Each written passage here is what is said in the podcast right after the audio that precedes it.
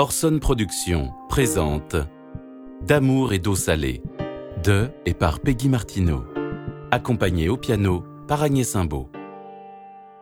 Épisode 4 C'était le jour des résultats de l'élection américaine. Ma sœur, qui habite New York, m'a raconté comment le lendemain de l'élection de Donald Trump, le climat avait changé du tout au tout dans la ville. Elle sortait de chez elle, un quartier où habitent beaucoup de familles issues de l'immigration des Caraïbes, de Cuba, quand un mâle blanc d'une quarantaine d'années avait hurlé sur ses voisins qui sortaient de chez eux Go home, we don't want you here anymore. J'étais déjà bien tendue. Et en plus, quelques minutes plus tard, la mère d'Adèle, je refuse de l'appeler par son prénom, elle porte le même qu'une de mes amies proches, allait déposer sa fille chez son père. Enfin, chez nous. Oui, oui, voilà, oui, oui, mais chez nous. Adèle s'était précipitée dans le jardin. Par la fenêtre, je les voyais parler tous les deux. Les parents. Ça avait l'air très sérieux. Ça avait l'air lourd. Et surtout, ça ne s'arrêtait pas. Ça devenait long.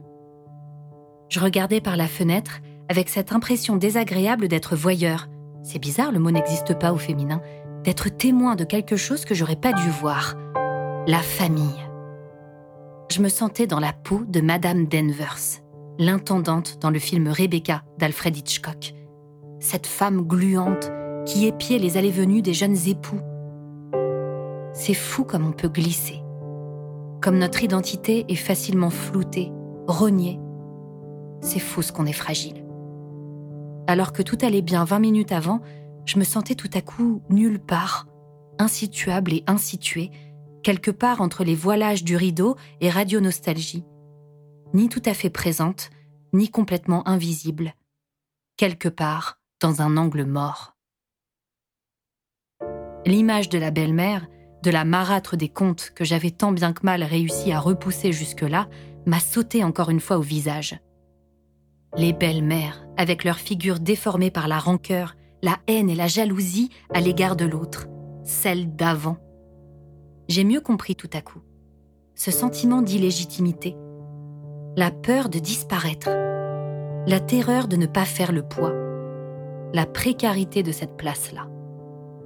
Même la belle-mère de Blanche-Neige, je l'ai mieux comprise.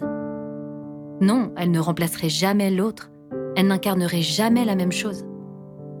Alors autant y renoncer tout de suite, ma vieille, pour aller ailleurs, pour créer autre chose.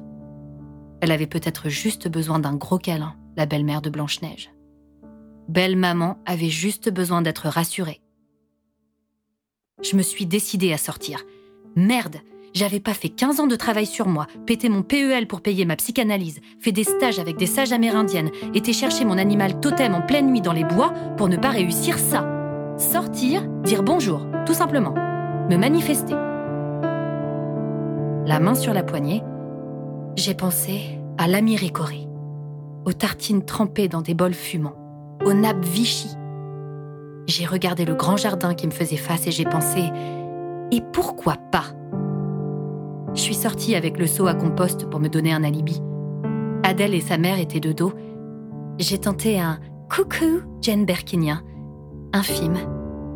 Personne ne s'est retourné. Mon amoureux, heureusement, est venu vers moi.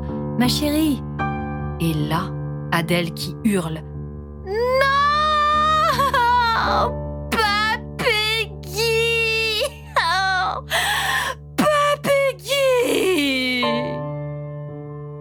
J'ai fait un déni. Je pouvais pas encaisser ça. Mon visage continuait à sourire, mais j'étais pétrifiée, comme les peluches géantes de Mickey à Disneyland. Ah Ah oh, Tu fais un cache-cache Ah d'accord, oh bah je vais me cacher alors Et je suis rentrée à la maison. Game over.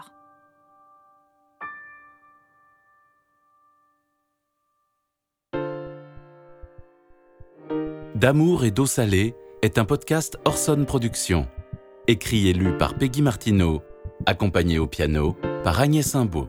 Réalisation Romain Mallet. Montage Zoltan Lantos. Mixage Pierre-Yves Roupin.